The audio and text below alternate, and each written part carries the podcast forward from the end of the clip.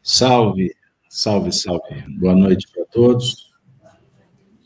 É com muita alegria que estamos iniciando mais uma reunião do Evangelho na casa de Kardec. Sejam todos bem-vindos. A FEAC, que é a Fraternidade de Estudos Espíritas Allan Kardec, foi fundada por nós no ano de 2008, especificamente no dia 1 de abril. Então, estamos celebrando aí 12 anos de existência, de trabalhos familiares, divulgação da doutrina espírita, convivência, atendimento espiritual, enfim. São 12 anos de uma experiência que marca as nossas almas e nós só temos que agradecer poder estar reunidos aqui nessa região do Brasil, nessa cidade que tem mais belo horizonte, especificamente no bairro São Gabriel.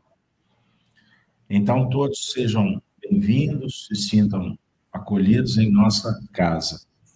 Nós aproveitamos ainda para abraçar os nossos amigos que nos acompanham pela rede mundial aí da internet, que são familiares também da FIAC, que estão em muitos lugares do Brasil, fora do país, que todos se sintam abraçados e que a FIAC possa também ser um centro espírita que vai ao encontro dos nossos queridos amigos para levar a mensagem do Evangelho, à luz da doutrina espírita. Então, a nossa reunião das terças-feiras, ela tem como tema o Evangelho na casa de Kardec. Todas as terças-feiras nós escolhemos um trecho do livro Evangelho segundo o Espiritismo, que se torna a base das reflexões da noite. Então, espero que Deus nos abençoe e que a mensagem possa chegar para cada um conforme a necessidade, merecimento, enfim. Então, nós vamos iniciar a nossa jornada solicitando que a nossa amiga Soni seja a intérprete da prece inicial. Por favor, vamos desconectar do mundo externo, agora estamos na hora de cuidar da alma. Boa noite a todos.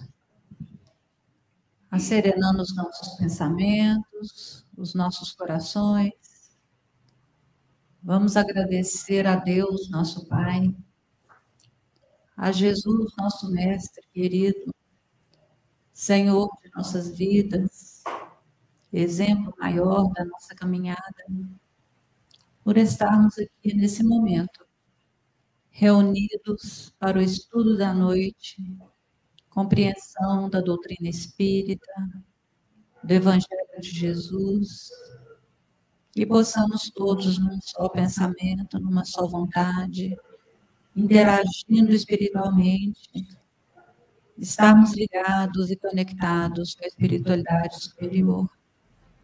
Agradecemos a presença dos nossos amigos, coordenadores espirituais, que coordenam todas as atividades da casa, aos nossos anjos protetores, os nossos guardiães, aquele ser que se dedica à nossa reencarnação, a nos orientar, a nos amparar.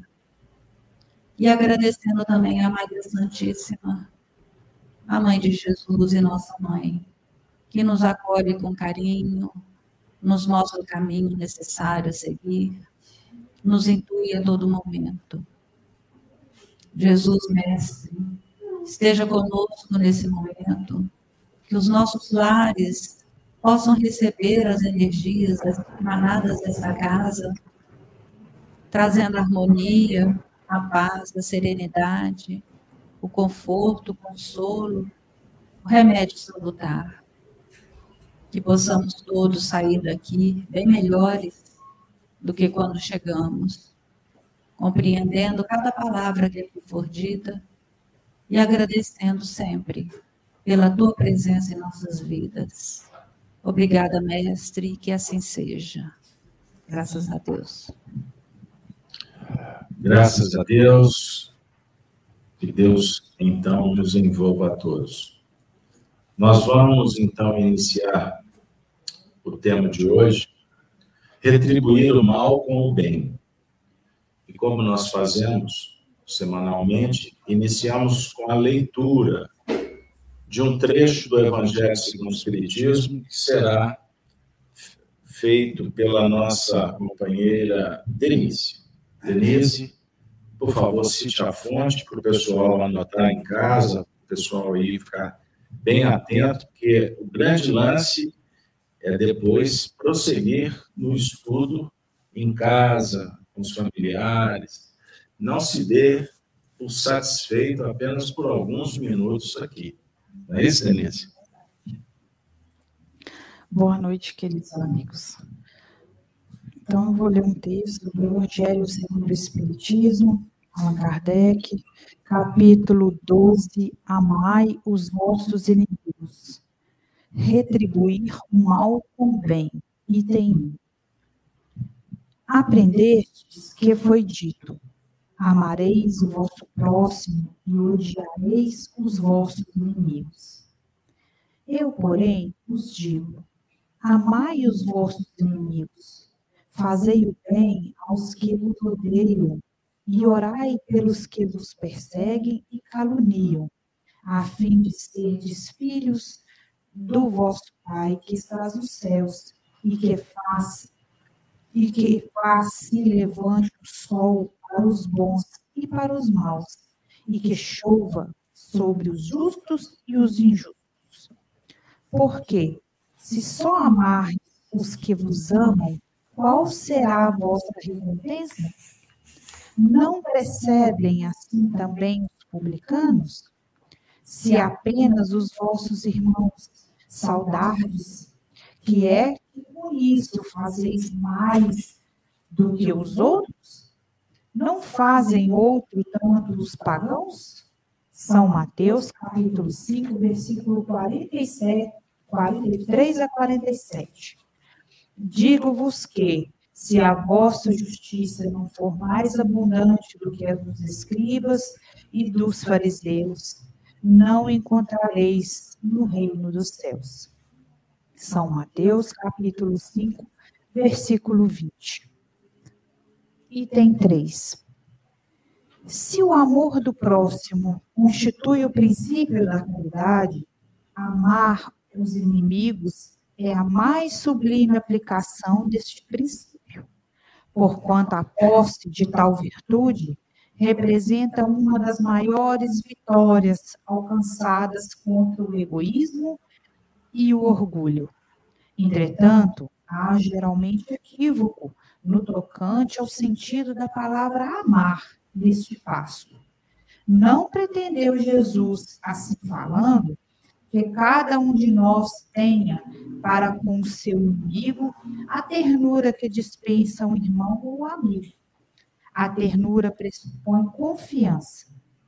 Ora, ninguém pode depositar confiança numa pessoa, sabendo que esta lhe quer mal. Ninguém pode ter com ela, com ela, expansões de amizade, sabendo-a capaz de abusar dessa atitude. Entre pessoas que desconfiam uma das outras, não pode haver essas manifestações de simpatia que existem entre as que comungam nas mesmas ideias. Enfim, ninguém pode sentir em estar com um inimigo prazer igual ao que sente na companhia de um amigo.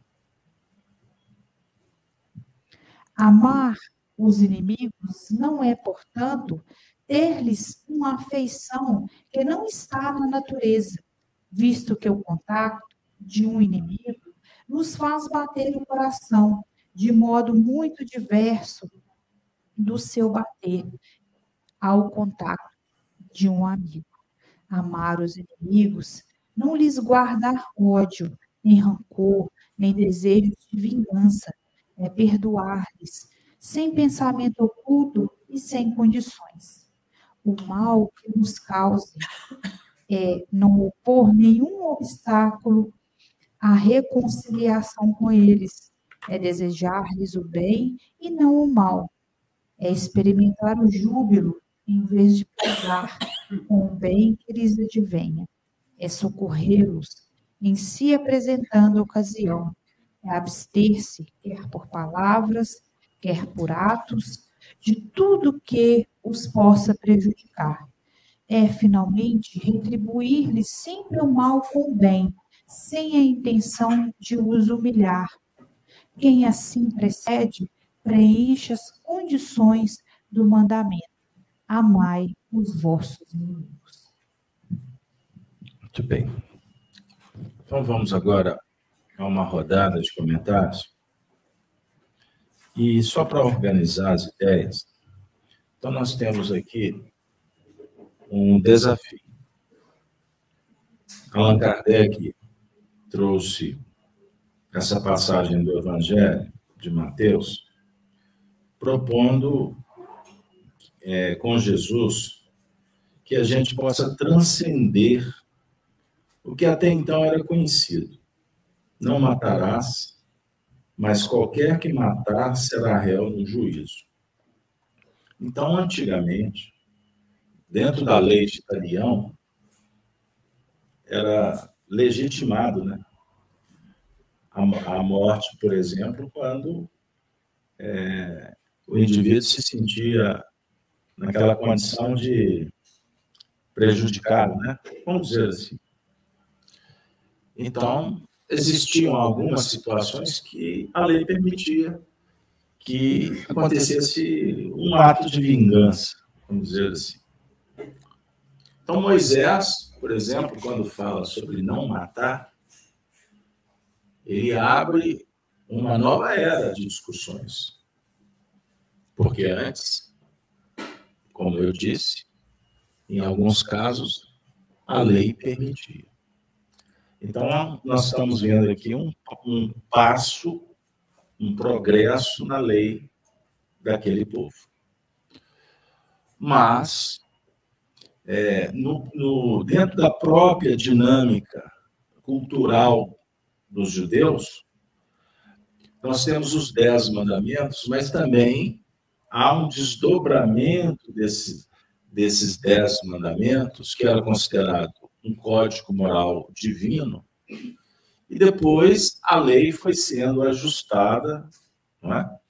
em que, dentro da sociedade, diante das dificuldades, por exemplo, era permitido matar em caso de adultério.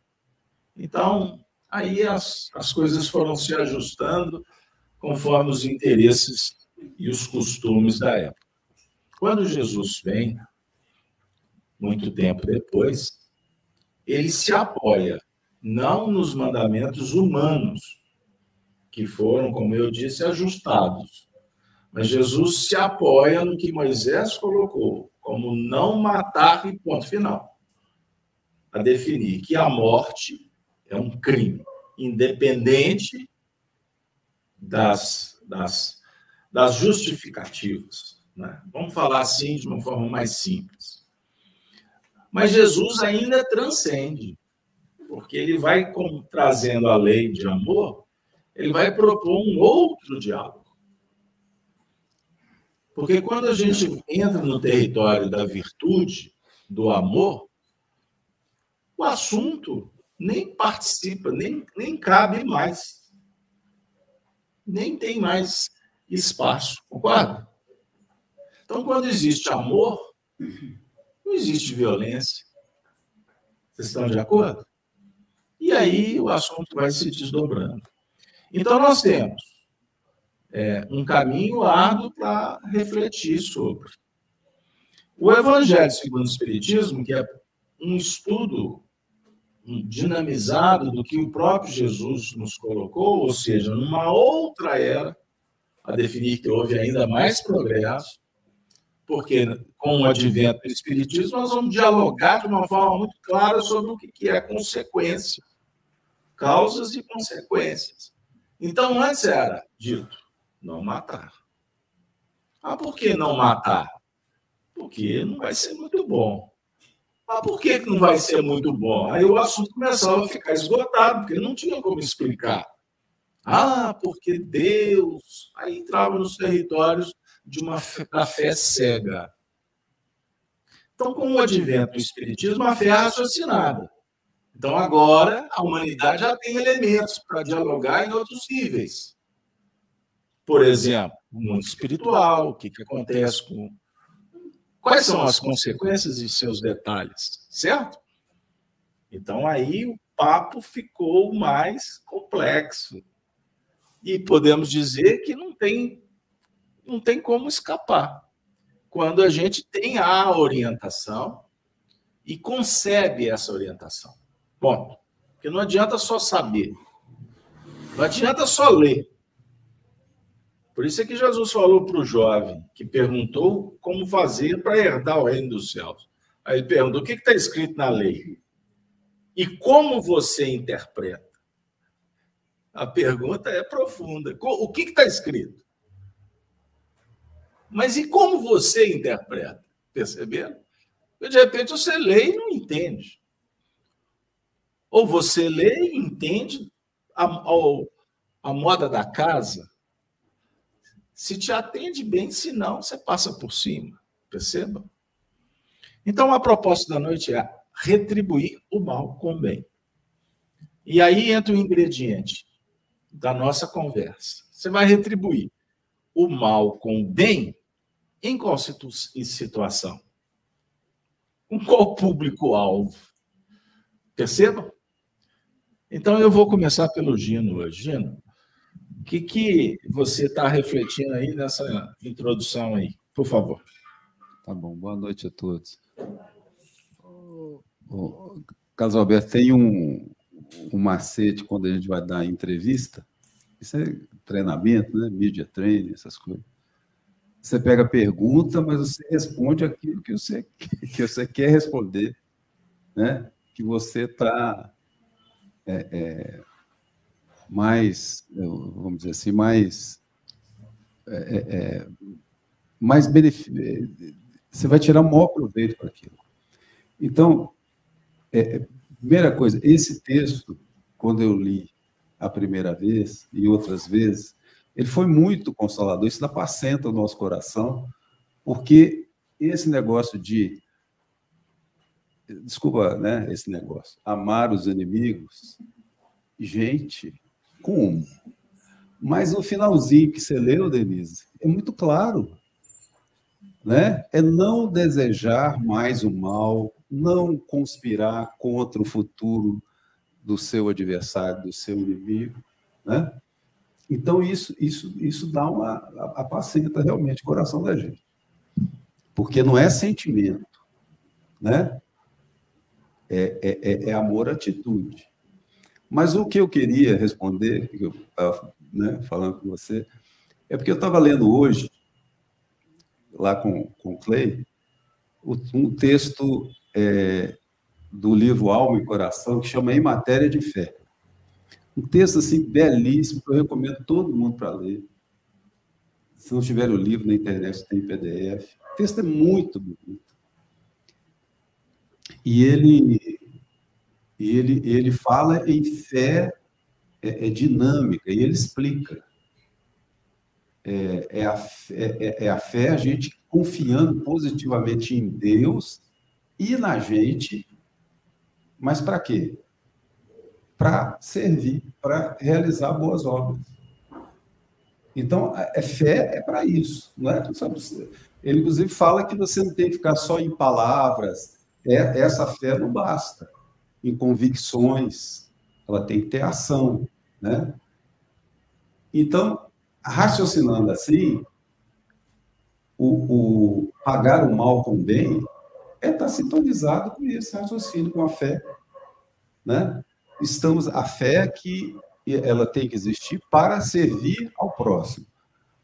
Servir ao próximo é fazer o bem independentemente se a pessoa te fez mal, se não fez mal.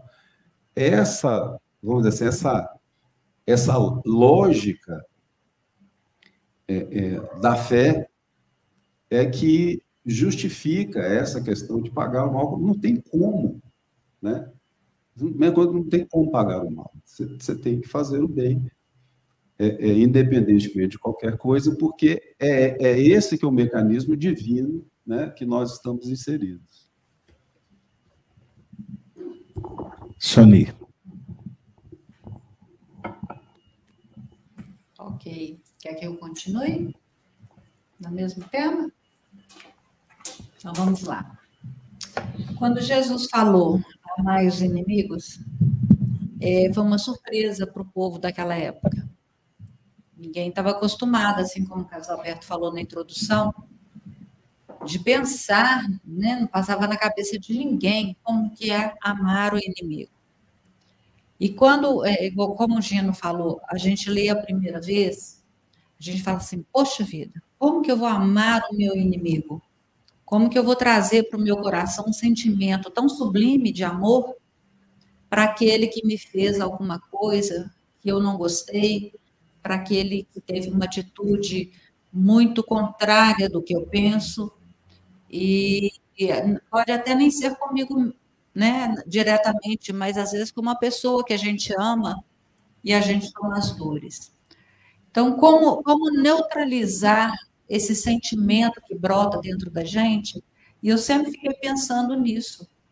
Trabalhar para transformar um sentimento tão terrível que é o sentimento que bate na hora, né, que a coisa não, não dá certo para nós, em amor. Como que eu vou fazer isso? Não tem condição de eu chegar lá e, e, e abraçar aquele que me fez o mal, ou dar a outra face para aquele que me fez o mal, que praticou o mal contra mim ou contra alguém que eu amo. Então, eu sempre me questionei muito sobre isso, porque a gente tinha a, a, a até certo ponto, antes de conhecer a doutrina espírita, esse ímpeto de revidar. Esse ímpeto de revidar é muito natural do ser humano, um sentimento de defesa. Mas a gente, conhecendo a doutrina espírita, a gente passa a entender como controlar dentro da gente esse ímpeto da, da, da, de dar, dar de volta. E a gente começa a perceber que esse movimento começa a ficar fácil a partir do momento que a gente já não se importa mais com o que o outro fala, com o que o outro faz.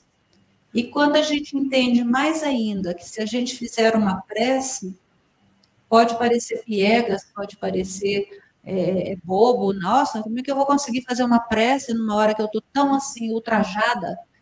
Não vou dar conta. Mas um simples Jesus abençoa já é uma prece, já é uma forma de você amar o seu inimigo, de você trabalhar dentro de você mesmo aquele sentimento que não te faz bem também. Porque todo sentimento controverso à lei de Deus, ele nos faz mal. Então também se torna nosso inimigo. Então a gente tem que parar para perceber o que é inimigo nessa situação. É o outro que me faz o mal ou sou eu mesmo que trabalho em mim esse sentimento horrível de revolta, de fraqueza, de, de é, sentimento abalado mesmo, de, de, de aquele sentimento de ter sido ultrajado por alguém, e isso faz mal para o nosso ser, nosso, ataca nosso, nosso organismo físico. Então, é isso que eu, eu queria trazer, assim, esse sentimento que, que a gente consegue transformar, ele passa a nos fazer bem, porque a gente começa a compreender por que, que o outro está agindo daquela forma, ou por que, que eu mesmo não estou conseguindo perdoar, vamos dizer assim, porque perdoar é difícil. Quando eu falo assim, eu perdoo, não pode ser da boca para fora, tem que brotar do coração, e isso é difícil. Então, é por aí. Para que a gente possa se sentir bem, a gente tem que aprender a fazer esse exercício todos os dias e entender que o pior inimigo é aquele que mora dentro do nosso coração. É isso que eu tinha para trazer. Muito bem. Marcelo, nós temos dentro do capítulo Amai os vossos inimigos os seguintes tópicos, só para a gente lembrar. Retribuir o mal com o bem é o tema de hoje. Os inimigos desencarnados, se alguém vos bater na face direita, apresentar-lhe a outra. E nós temos, na sequência, as instruções dos espíritos que tratam de três tópicos: a vingança, o ódio e o duelo. No item décimo, que trata do ódio, é um, temos uma mensagem de Fênelon. Eu vou ler só a primeira frase. Você vai comentar para nós esta frase. Amai-vos um. São, na verdade, são duas frases. Amai-vos uns aos outros e sereis felizes. Tomai sobre, tudo a peito amar os que vos inspiram indiferença, ódio ou desprezo. E aí ele vai explicar o motivo. O Cristo, que deveis considerar modelo, deu-vos o exemplo desse devotamento, missionário do amor. Por favor. Boa noite a todos.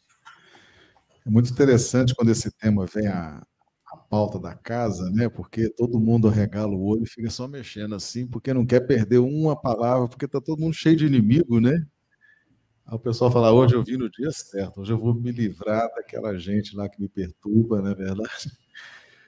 Mas é porque a gente a gente lidava assim, a gente desafiava muitos inimigos, né? A gente falava assim: "Ah, eu quero ver meus inimigos perto de mim para eles verem a minha vitória, ver a minha alegria, ver o meu sucesso". E a gente ficava cultivando os inimigos.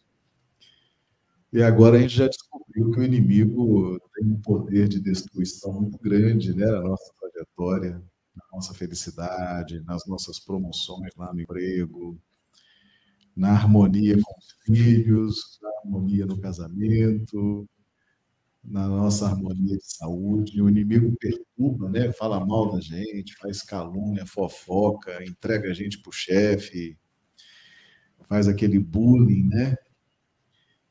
E a gente fala assim: como é que eu me livro disso? É, como é que eu vou me livrar disso?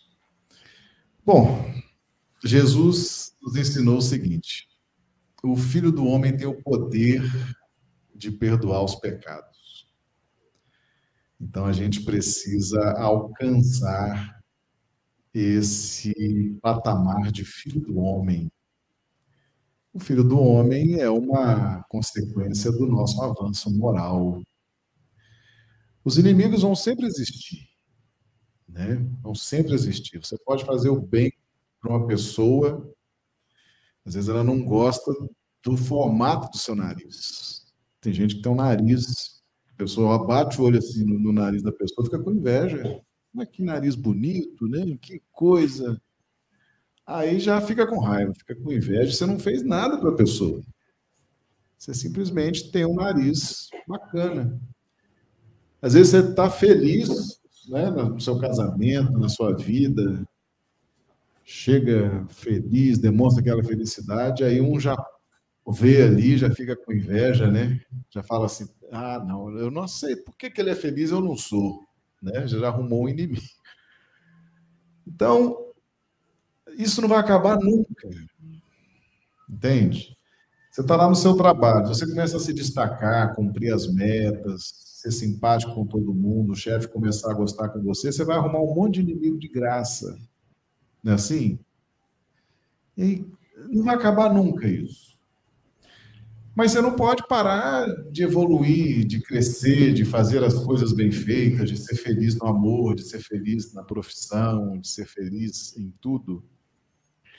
Então, só há um jeito da gente conviver com a inimizade. É alcançar esse patamar do Filho do Homem, é conviver com isso, sempre perdoando os pecados próprios e os alheios, né?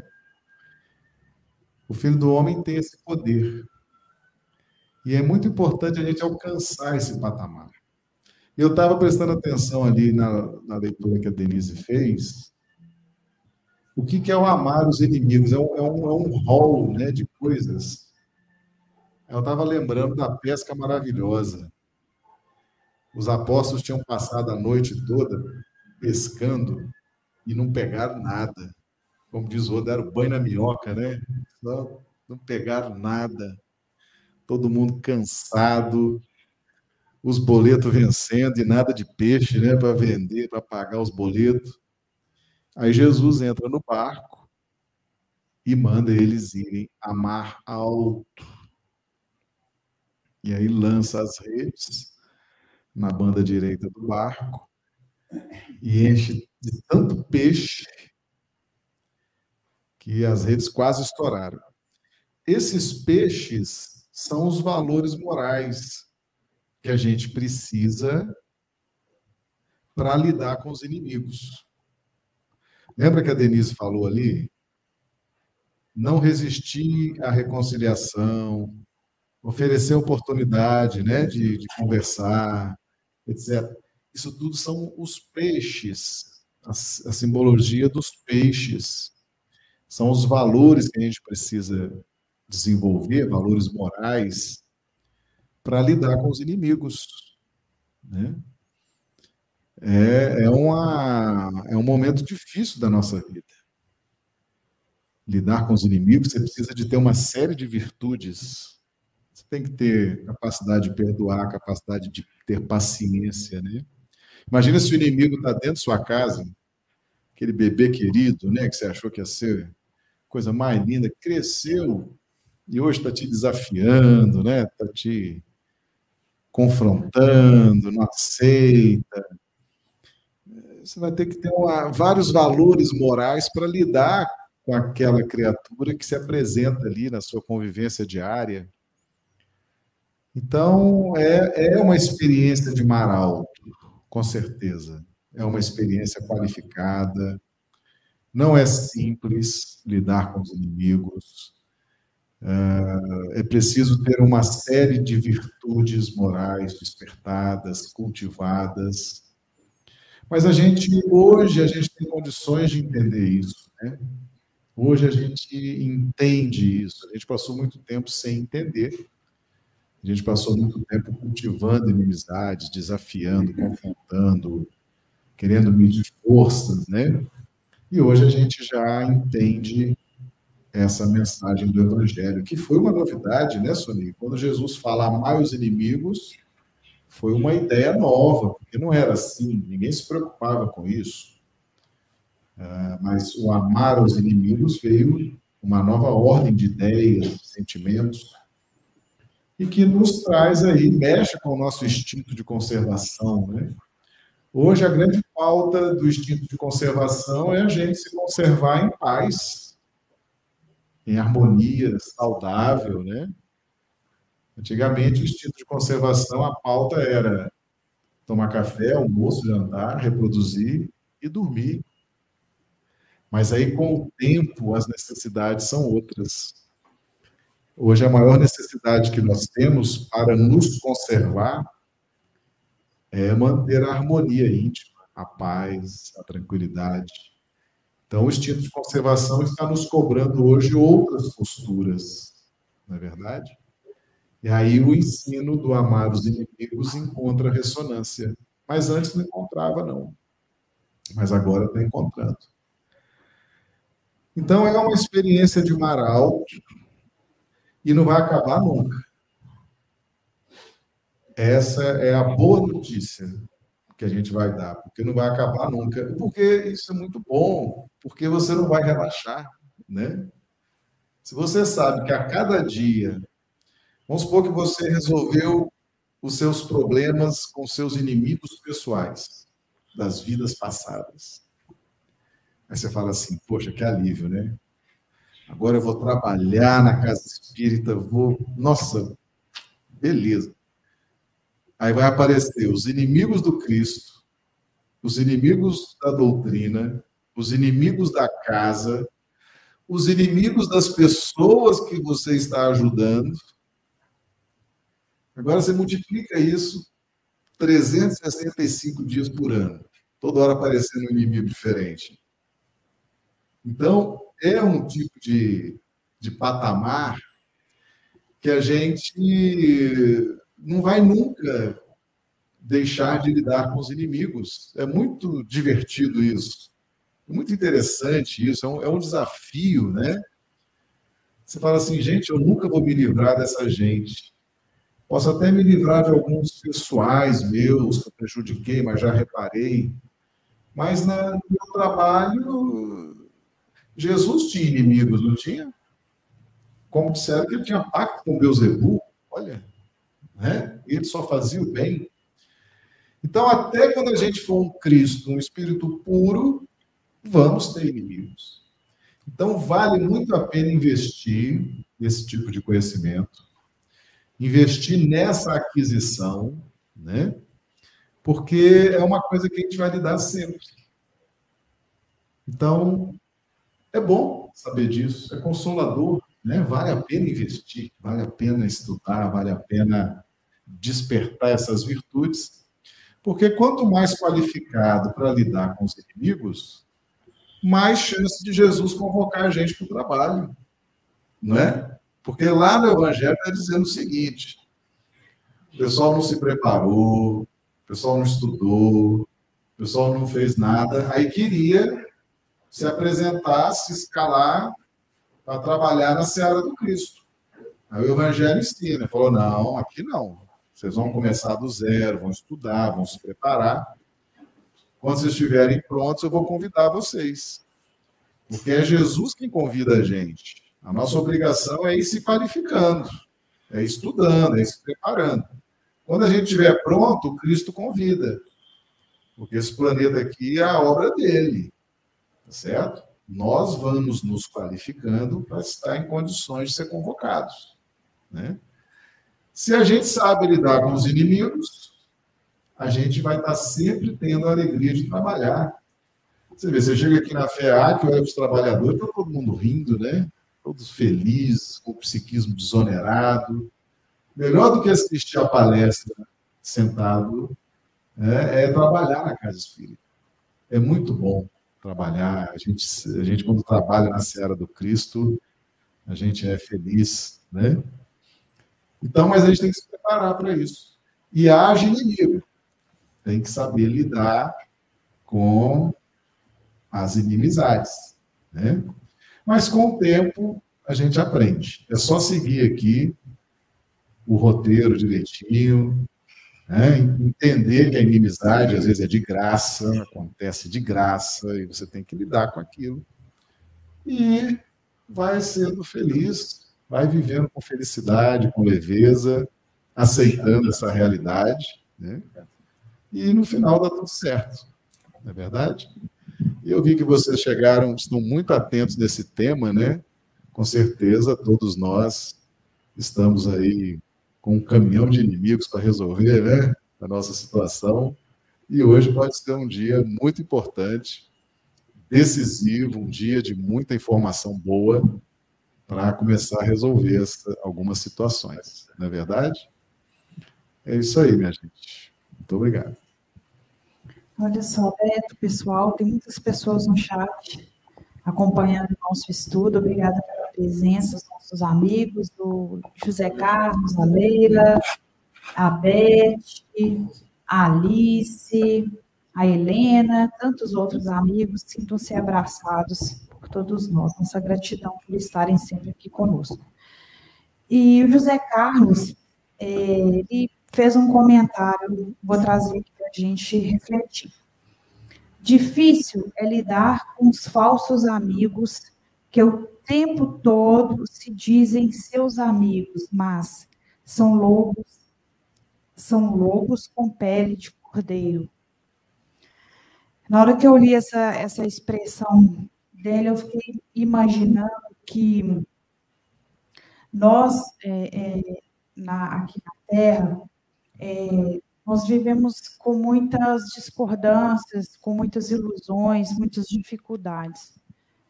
Muitas vezes de identificar os nossos sentimentos, saber os nossos limites, quiçá o limite dos outros. Né? Então, a gente tem essa dificuldade. Então, como perceber que o outro está sendo nosso inimigo, que o outro está sendo falso? A gente, o tempo todo a gente está rotulando, né, baseado naquilo também que a gente sente. Mas Jesus veio nos dizer, né, o próprio título do nosso estudo, retribuir o mal com o bem. Independente desse nosso julgamento, a gente procurar ter em nosso coração a bondade.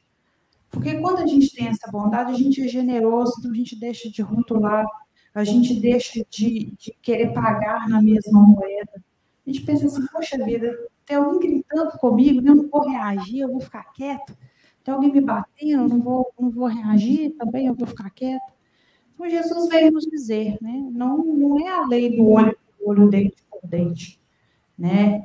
E no próprio Evangelho traz também, né, que dá outra face. Ah, ficar apanhando, né? Vou ficar apanhando diante de agressões. Não, é a gente compreender aquele momento, perdoar, seguir adiante, mas com bondade no coração. Assim nós vamos conseguir. O Marcelo né, nos, nos disse que viveremos muitas situações complexas. O José Carlos também disse que nós viveremos essas situações complexas é, com inimigos, com situações desafiadoras, mas parte é a atitude do nosso coração. Né? Não ficar esperando do outro, mas nós mesmos termos essa atitude de bondade generosidade, seguir, seguir adiante. Gênesis, você quer falar? Sonia? Deixa eu falar É, antes de começar a reunião, a gente estava conversando e, e eu estava tava contando para o Gino que eu estava explicando para o meu netinho de quatro anos atitudes e consequências. Ele trouxe um tema para mim da escolinha, né? E aí eu vim conversando com ele no carro. Aí, quando um determinado momento eu falei, falei, você está ficando doida, tentando explicar para uma criança de quatro anos atitudes e consequências. Então, é, aí me ocorreu aqui a gente está sentado aqui já com uma certa idade, mais experiência, né, de vida, e até hoje a gente não, ainda não compreendeu atitudes e consequências porque tudo que a gente faz gera uma consequência. E quanto melhor for essa consequência, melhor para nós. O nosso sentimento se transforma. Isso é transformador dentro da gente. Então, eu estava pensando assim: quando a gente ama o inimigo, quando a gente passa a amar aquilo que o outro tem que a gente não agrada, ou que não nos agradou, é muito bom para a gente é muito reconfortante, porque a gente já passa a não mais se envolver com aquela energia, aquilo já passa a não nos fazer mal, não nos trazer um pensamento, uma, uma, um sentimento de, de, de, de desagrado. E o nosso corpo, ele agradece. Como o Marcelo falou, isso tudo redunda no nosso organismo físico. Então, é muito legal quando a gente começa a entender o próximo. Porque às vezes o próximo está passando um mau pedaço, um mau caminho, não foi explicado a ele que pode agir diferente, não tem a mesma compreensão que a gente. Então, é, é, eu me lembrei dessa, dessa, dessa, parece até que é tudo assim muito conjugado, dessa, dessa situação com meu netinho. E a, a, o tempo todo aqui eu estava vendo a gente aqui, já uma certa experiência de vida, discutindo justamente a mesma coisa, que a gente tenta aprender desde a hora que nasce até a hora que a gente desencarna. E muitas vezes a gente já, já assim, é, depois de certo, certo tempo, dentro desse conhecimento, dentro dessa prática, dessa, dessa é, é, como é que fala, aula prática mesmo que a gente tem todos os dias, igual o Marcelo falou, todo dia a gente tem alguma coisa, algum inimigo para enfrentar, a gente vai vendo que a gente vai amadurecendo espiritualmente. E dar a outra face, como a Denise falou e eu já tinha falado, é tentar compreender o outro, a face do outro, não é a nossa face. Como que eu vou virar o meu rosto para que o outro possa bater novamente? Não é assim. É tentar compreender o porquê do outro tomar aquela atitude tão grotesca, porque ele ainda não compreendeu. Então é isso aí. Amar o nosso inimigo é a melhor coisa que existe e aprender a fazer isso é muito bacana. Pois bem, nós estamos num momento que precisamos é, sermos bem objetivos. Eu tenho dito ultimamente que nesse processo de grandes mudanças que vivemos no planeta, nós espíritas, podemos otimizar melhor as nossas ações. Irmos direto ao ponto. Ir direto ao ponto. E é muito interessante porque nós temos aqui uma dica de como fazer. Não é? Então, quando os espíritos vêm nos mostrando, né, com Kardec, o que, que realmente é amar o inimigo, ou seja, trabalhar de sorte que abstenhamos de palavras desnecessárias, atos que não se sustentam, Qualquer, qualquer pensamento que possa prejudicar quem quer que seja. E você pode prejudicar de várias formas. Matar a esperança. O Arnaldo Rocha, amigo do Chico, saudoso, saudoso amigo nosso também, o Arnaldo contou uma história que me marca bastante. O indivíduo falava umas besteiras lá na época deles em Pedro Leopoldo, inclusive envolvendo até o próprio Chico. Aí o Arnaldo, que tinha uma, uma conduta assim mais, mais incisiva, não deixava muito para depois. Não deixava muito, não. Ele não deixava para depois. Era pão, pão, queijo, queijo. Por isso que o Arnaldo era amado e odiado. Porque se ele percebesse uma coisa, ele falava. Por isso que eu costumo dizer que, de tantos espíritas que eu conheci, o Arnaldo foi um espírita com E maiúsculo, ou com, é, com E maiúsculo. Porque não tinha política. Não tinha ajuste técnico para ficar bem, não. Não conciliava, não. É isso, é isso. Preto do branco, acabou. Imagine o Arnaldo vivendo nesse mundo aqui cheio de mimimi. Cheio de nome tox. Cheio de leão atrás de iPad. Você chega perto, um gatinho. Né? Aí o companheiro estava aprontando. Aí ele falou para o Chico, Chico, nós vamos dar um jeito nisso. Você podia falar com ele, Chico. Aí o Chico olhou para ele e disse: Naldinho, a pessoa indicada é você. Devolveu a bola. Aí o Chico falou assim: porque eu não vim ao mundo para tirar a ilusão de ninguém. Então, vamos refletir. O que, que significa tirar a ilusão? Eu abri, eu, aliás, o livro Caminho, Verdade e Vida estava aberto aqui, não sei quem abriu. E eu estou vendo que essa página estava indo para lá e voltando. É, é a lição 72, intitulada Transitoriedade. Eu não vou ler o Emmanuel, mas vou trazer o versículo que ele interpreta. Ele traz Paulo de Taça em Hebreus 1, 11, dizendo assim: Eles perecerão, mas tu permanecerás. E todos eles, como roupa, envelhecerão. Todos eles. Todos eles quem? Bom, está falando de pessoas? Podemos trabalhar assim. Eles envelhecerão. Quem que envelhece? Não é, Carlos Alberto? Todos envelheceremos. Não. Você pode envelhecer fisicamente, seu corpo vai envelhecer. Isso é da lei. A não ser que você desencarne mais rápido. Se você acelerar, se a vida acelerar o seu desencarne, você não vai envelhecer, concorda? Mas tem muita gente que envelhece mesmo.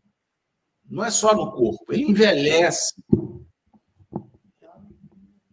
ele envelhece, ele vai se estiolando. E desencarna mal. Que envelhece mal. O que, que eu quero dizer? Nós precisamos. O evangelho dialoga com a vida. Já, evangelho é boa nova. Evangelho é oportunidade. Evangelho é trabalho. Vejam quantas coisas boas que nós ouvimos aqui hoje. Desde a chamada a resposta até o toque que incentiva. Tudo isso aqui aconteceu. Então, eu saio da casa espírita muito melhor do que eu entrei. Porque aqui nós vamos dialogar sobre virtudes, sobre sabedoria, sobre ética, sobre moral, sobre inteligência, sobre conhecimento tudo que nós precisamos para ser feliz. Estão de acordo? Então, os assuntos são tão elevados que naturalmente cria-se um clima favorável. A atmosfera é bendita. Ela é curadora. Então, se você, por exemplo, não entra na cabine de paz, você pode receber o benefício sentado aqui assistindo a palestra. Eu já assisti, eu já vi cirurgias do indivíduo ser rasgado sentado aí, e ele nem se deu conta. Por que está sendo tratado? Por que está sendo tratado? Porque ele saiu de casa, ele levantou da cama, ele fez uma prece. Senhor, me ajude. Aí ele atravessou a cidade, pegou o ônibus, né? Não, mineiro não pega ônibus, não. Ele toma o ônibus, engole. Ele toma o trem também. O trem.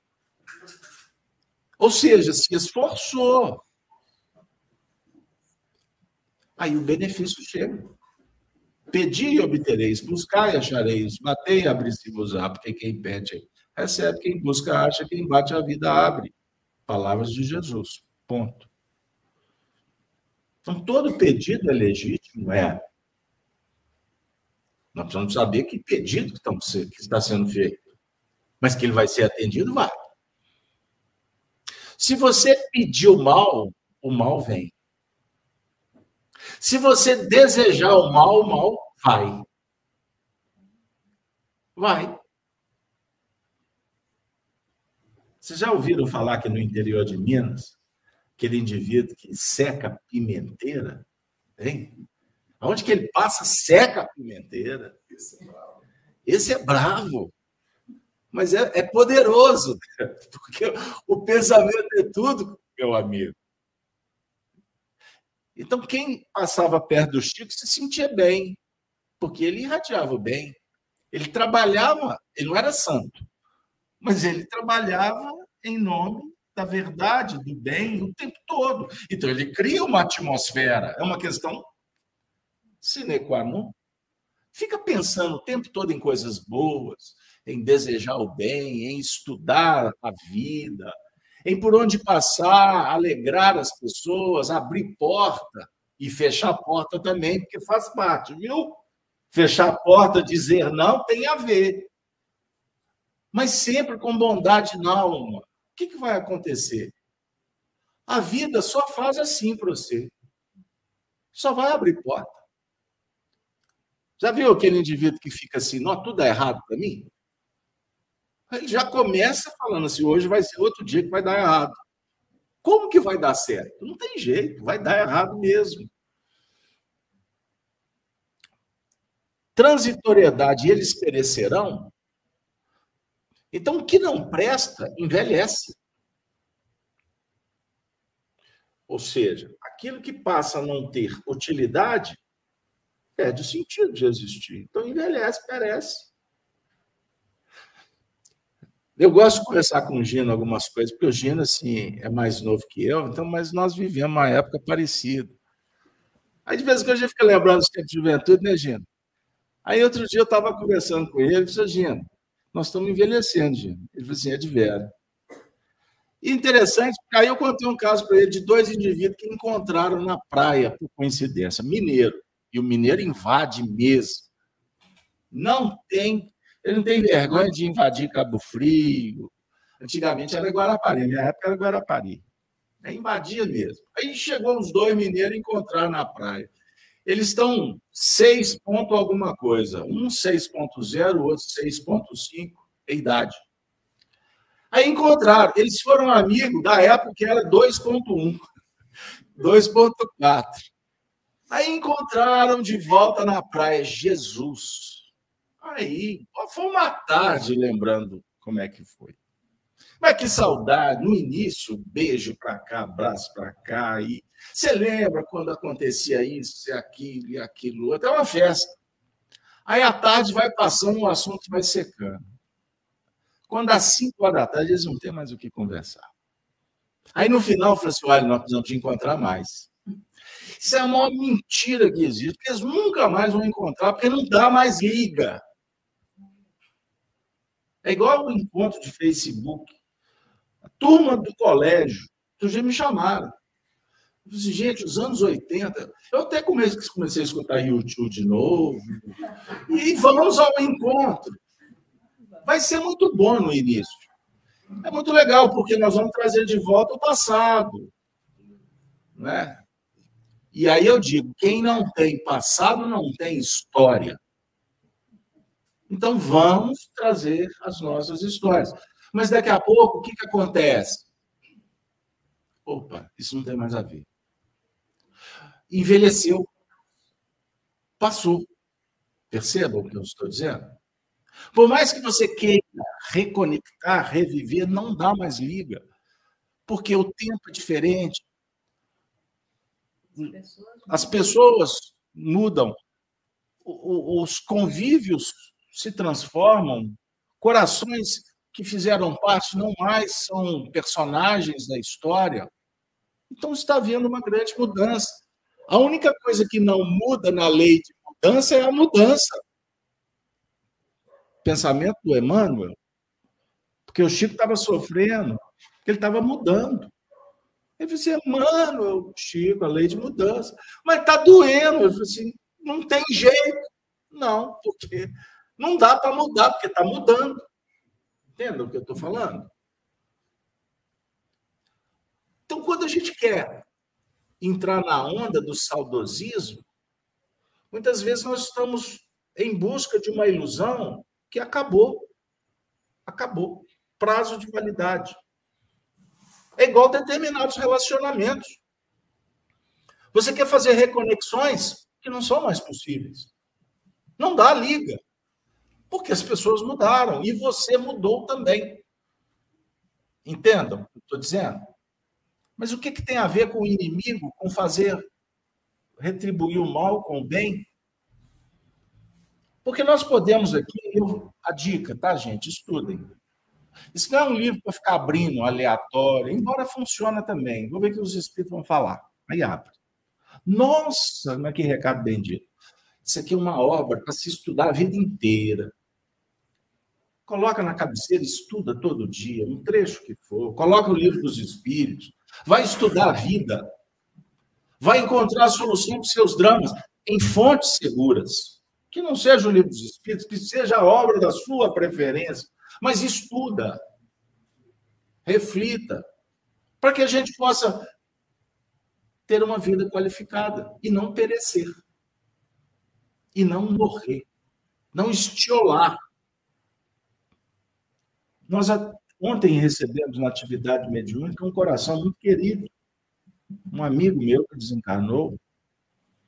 Foi um depoimento muito comovente, não foi? Vocês que estavam aqui. E eu escutava o áudio hoje, junto com um outro companheiro que convivemos juntos. E um determinado trecho ele diz assim: Puxa vida. Ele pede desculpas por ter, por ter brigado, ter discutido com um outro companheiro, porque ele adotou uma linha de pensamento, fixou, polarizou e saiu batendo em todo mundo.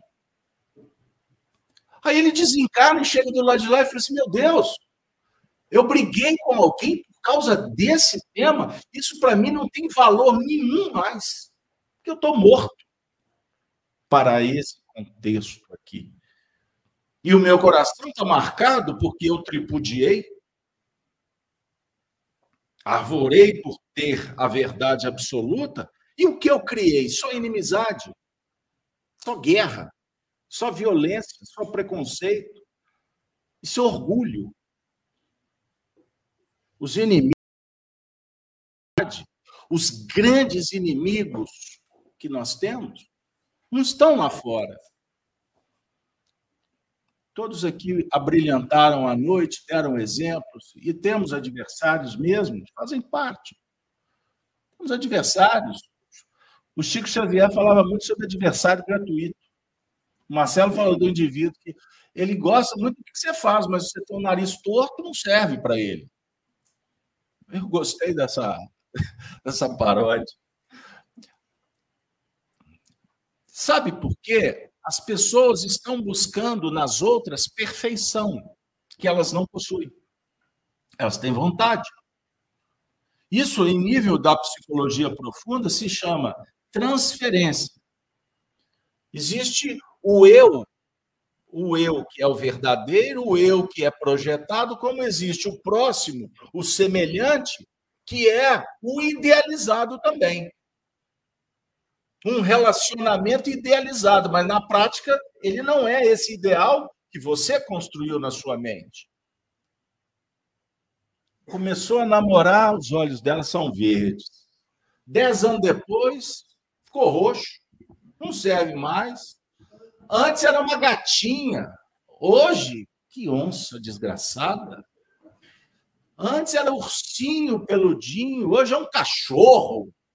Não tem umas histórias assim? Por que, que mudou? Porque nós idealizamos, nós projetamos, e depois a gente vai entender que não é bem aquilo que eu me interessava que fosse. Entendam o que eu estou dizendo? Então a gente está vivendo num cenário de muitas contradições, porque nós estamos simplesmente perdidos, sem identidade, e precisamos de encontrar solução. Aí a gente chega no momento culminante da reunião. E qual é essa solução? Nós precisamos de estudar a vida e conhecer a si mesmo.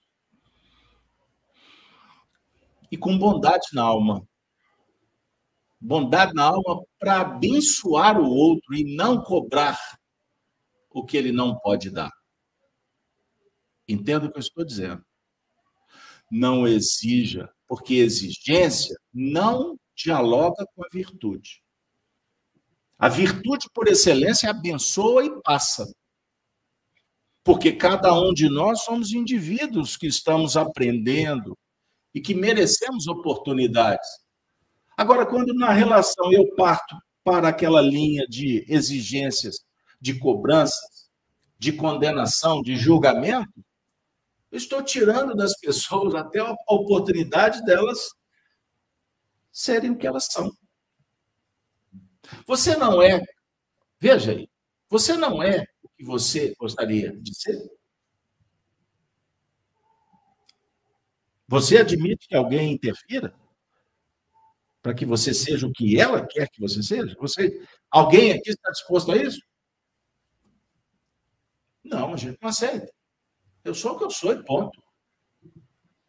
De vez em quando eu cedo para dar certo, mas eu sou o que eu sou. Vejam que arrogância. Que contradição. Porque também você não tem que ser o que ele quer. Você tem que ter ideia própria. Você tem que ter os próprios pensamentos. Você precisa de entender, então, qual é o sentido da vida, para que você opere de sorte que você encontre segurança, felicidade, bem-estar, a partir dos princípios que você está abraçando e que define como meta de vida. Vocês estão entendendo como é que o assunto é melhor a gente terminar a reunião, porque só vai complicando? Caso aberto da solução, esse meu amigo está procurando para mim. O fato é, eu não quero perecer. Eu não quero morrer nos meus conceitos. Você quer morrer? Você quer que as coisas acabem? Ninguém quer. Então vamos recomeçar. Vamos começar uma vida nova. E não precisa de requinte. Não precisa de nada elaborado. Basta você ser simples, ser amoroso, ter coragem de pôr em prática o que para você é uma convicção. E não é coragem por conta do inimigo lá de fora. É com relação ao inimigo que está aqui dentro, que não está muito disposto a mudar. Os sentimentos egóicos. Por isso a gente empurra com a barriga. Não tem isso por aí? Ano que vem eu faço. Que papo é esse?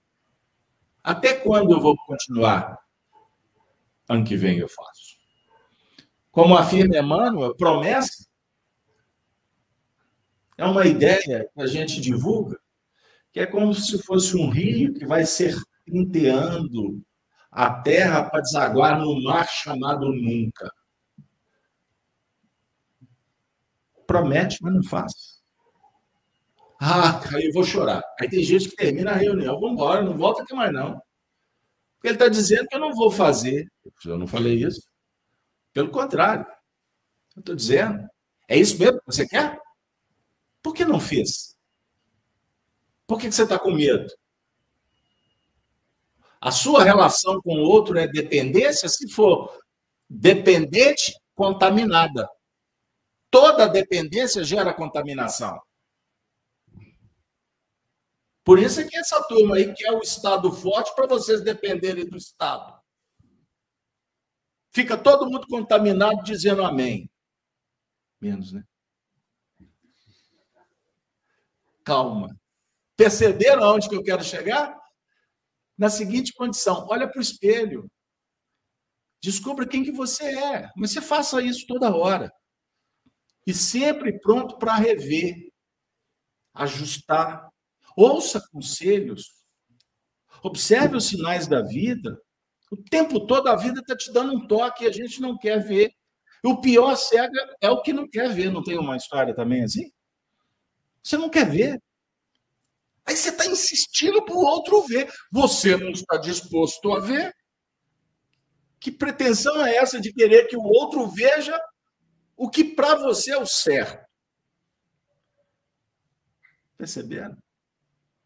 Amar o inimigo, gente, é uma das atividades mais extraordinárias que podemos exercer na vida. Amar o inimigo. Olha o que eu vou dizer agora para concluir. Comece a amar os seus limites. Comece a amar a porta que fechou. Comece a agradecer os impedimentos. Senhor, está difícil, mas é isso que eu preciso. Começa a valorizar o não. Abençoa quem vai embora. Ama. Ama, ama, ama acima de tudo. Nós temos adversários gratuitos que costumam ser os piores. Porque eles estão olhando para você, não observando o seu futuro, eles estão olhando para o seu passado. Você está num esforço hercúleo para fazer o negócio certo, o indivíduo está assim, mas vai dar errado. Porque eu te conheço, eu sei de onde você veio. Aí você para de fazer porque vai dar ouvido para aquele que está olhando para o seu passado. Então nós vamos dizer assim: deixa ali diante do altar a tua oferta, vai, reconcilia primeiro consigo mesmo. Reconcilia, para de brigar com você. Aceita você como você é. Ama, ama, ama, ama sempre. Ame sempre a você mesmo. Mas um amor que diga assim sempre: vai, faça diferente, melhora. Você dá conta. E tenha coragem, sai de, de si mesmo e vai lá e põe a mão na massa e faça. E não olha para o lado. O passado nos dá, nos dá notícia, mas não fica dirigindo olhando o retrovisor que você bate o carro. Não fica ansioso, vaidoso, porque tem alguém te ultrapassando. Então, se você for ficar olhando para o retrovisor da esquerda, você também bate o carro. O foco principal é a dianteira. Olha para frente. Jesus é o, o símbolo do futuro. Ele nos espera. Por isso ele chama: vinde a mim. E para seguir na direção do Cristo, não tenha dúvida, vai dar muito trabalho, mas vale a pena. Pensa diferente que você vai fazer a diferença. Todos aqueles que foram vitoriosos, que deixaram legados extraordinários à humanidade, foram aquelas pessoas que não fizeram o que a maioria faz. Que não se contaminavam com a massa. Que não saía por aí dizendo amém. Mas levantaram de madrugada. Porque Deus ajuda. Quem levanta na madruga. Não tem isso? Como é que é o ditado, Gino? Deus ajuda, né? Quem cedo. Deus ajuda. Muito obrigado. Google Ambulante. Deus ajuda quem cedo madruga. Você vai querer começar de noite? Amanhã te espera. Amanhã te aguarda. Depois, no final do dia, vocês vão se lembrar de Jesus e, e vão confirmar tudo o que está sendo dito aqui. Valeu a pena. Valeu a pena para tantos, vai valer a pena para vocês. Trabalha, entrega, perdoa e passa. E saiba que amanhã todo mundo vai chegar no mesmo lugar. Estaremos todos reunidos, comemorando a vida. E vamos olhar para trás e falar assim: puxa vida, quantas bobagens. Brigamos. Por quê? Somos irmãos. Agora, existem aqueles que querem mesmo brigar. A vida vai ensinar. E pode ser que a dor vergaste, mas isso não te pertence. O que te pertence é a sua responsabilidade para com você. você a vida do outro não te pertence. Pense nisso. Porque o amor sabe esperar. Porque todo mundo vai aprender. É só uma questão de tempo. Quem não tem paciência está perdido na concupiscência da vaidade. Desenvolva a paciência. Muito obrigado pela paciência. Que Deus nos abençoe. Eu agradeço a essa reunião, porque eu aprendi um pouquinho. E vocês?